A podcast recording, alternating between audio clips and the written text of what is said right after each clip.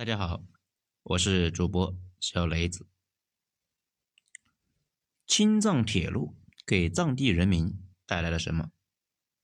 文章来自于二号头目的九编文集。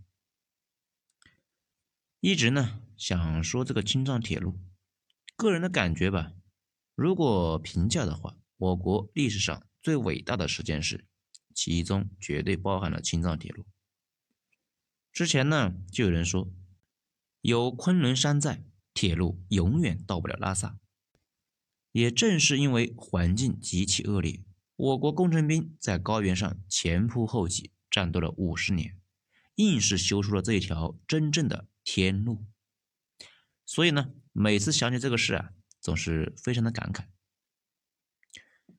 青藏铁路给藏族人民带来了什么呢？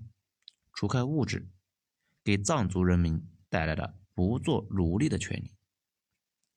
五次进藏，其中一次走青藏公路，从格尔木出发，经过可可西里往沱沱河镇，全程见到的是青藏铁路的二期工程，与木生宗将军当年领导建设的青藏公路交错前行。青藏铁路的一期工程是从西宁到格尔木的。跑青藏公路，那都是什么车呢？八成以上是载重三十吨以上的重型卡车，连轻卡都没有见过几辆，更别提轿车了。这些出大力的重型卡车会不断碾压路面，造成远超于日常的使用损耗。最终的结果呢，就是修路队每年都要把大坑重新填一次，而且来年呢，又会有新的坑来出现。青藏公路下面基本是冻土层，路呢很窄，路也很烂，随便一点事情啊就能够排长龙堵车。这条长龙呢，我之前去的时候堵了大概半个小时。与我同车的驾驶教练说，他从格尔木到拉萨跑货车得跑三天。为了解决沉降问题，建设方在某些路面就旁边啊。插入了碳素无缝钢管制成的导热棒，五米埋入地下，两米露出地面。这种导热棒就像发光的二极管这个原理一样，是单向传热，热量只能够从地面下端而向上来传递，反向呢是不能够传热的。在冬季，热管内工作介质由液态变为气态，带走管内的热量；而在夏天，热棒停止工作，这种装置可以在冬季为冻土层带走更多的热量，让冻土更冻，冻到夏季都不会融化。理论上呢，可以让季节性的冻土层变成永久的冻土层。不过在实际运用上，带导热棒的路面依然会有一些沉降的问题，因此沉降防治仍未有完全解决。我自己呢？总结了一些在青藏公路开车需要的一些技巧和技能。第一，如果高反，那就没戏了。我们同车有高反的人员在一百零九以上，方向盘都不敢让他碰啊，风险太大了。第二，需要很多年的观察路面的实况判断时机的这个经验。日常在平原城市上驾驶的儿戏车技，那基本就不好使。在这里啊，就是一个弱肉强食的生态圈，你必须在安全的范围内向重卡发起挑战，在非常合适的时机超车，并且再回到正向车道上面去。第三，为什么需要不断的超车呢？很简单，进藏之前重卡力气不够，行驶速度非常的慢，效率很低，而且严重阻挡了前方的视野，安全隐患大。这个时候。你是需要对自己的车子以及周边的车辆的加速与制动性能有一个非常清晰的了解，不然一次鲁莽的操作就能够叫你重新做人。第四，进藏车道那都是重载车辆，路面呢是很明显差于出藏车道的，多数的坑都是乘用车不能去趟的，二十厘米深的大坑随处可见，一进去啊就轮胎完蛋，悬挂也完蛋。第五，尽量别走夜路。现在呢，虽然没有强盗了，但夜间行车的目视距离太短，见到大坑，那已经躲不过去了，直接就栽倒在路面上。后方若是来一个重卡，风险之高，那就不必多说了。那讲了这么多，青藏公路只想说一件事情：公路运输效率太低了，我们需要风雨无阻、日夜兼程的铁路。那青藏铁路给藏族同胞带来了什么呢？除了物质，还有身为自由人的权利，不当傀儡的权利。英帝国想侵占我国藏区的历史啊，由来已久。清朝硬是没丢掉西藏。民国混战时期加抗日战争的时期，再加解放战争时期，那我们顾不着。但我们解放军还是向天空行军，把西藏重新纳入了我国的版图。那为什么我们一定要守住西藏呢？多塔顽固吗？高地是那么容易上的吗？守住高地，我们才有今天的歌舞升平，大家才能够宅在家里面刷抖音、刷知乎等等。为了守住西藏，我们建设了青藏公路。青藏公路东起青海省西宁市，西至西藏拉萨市。一九五零年动工，一九五四年通车。这是世界上海拔最高、路线最长的柏油公路。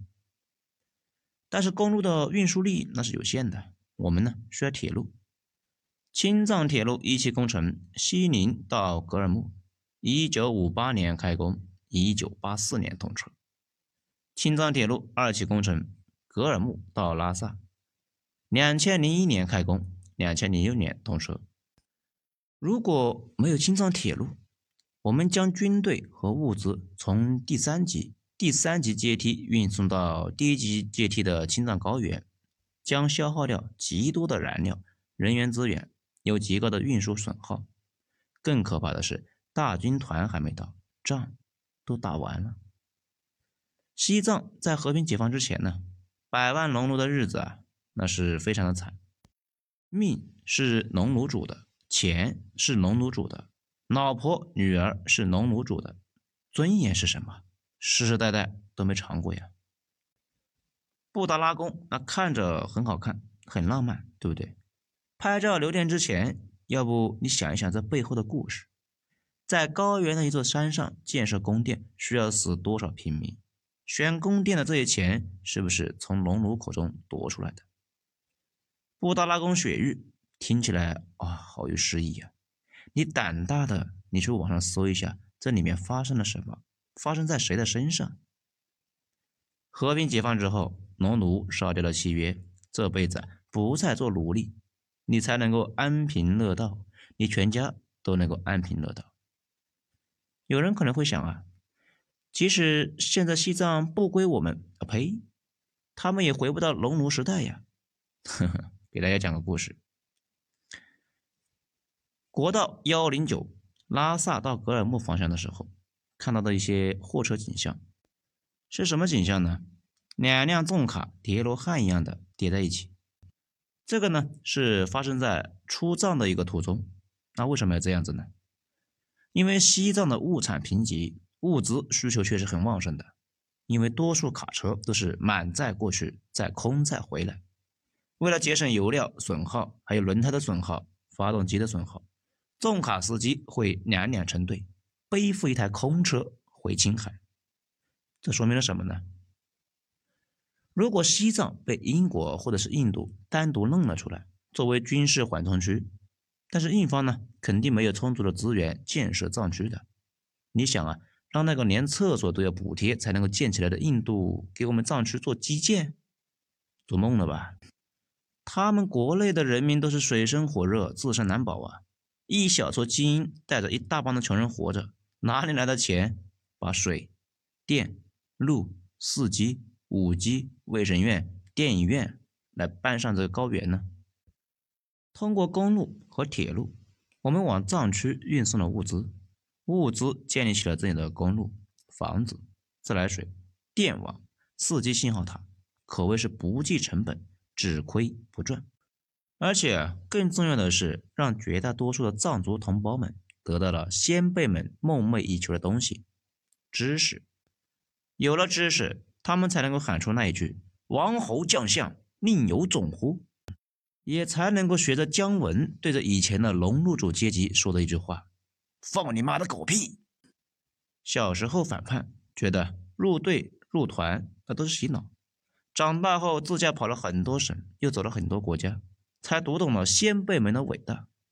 全国铺开不计成本、使命必达的桥梁隧道、电力、水源、教育、医疗、通讯。才能够让底层的人民不再世代被压迫。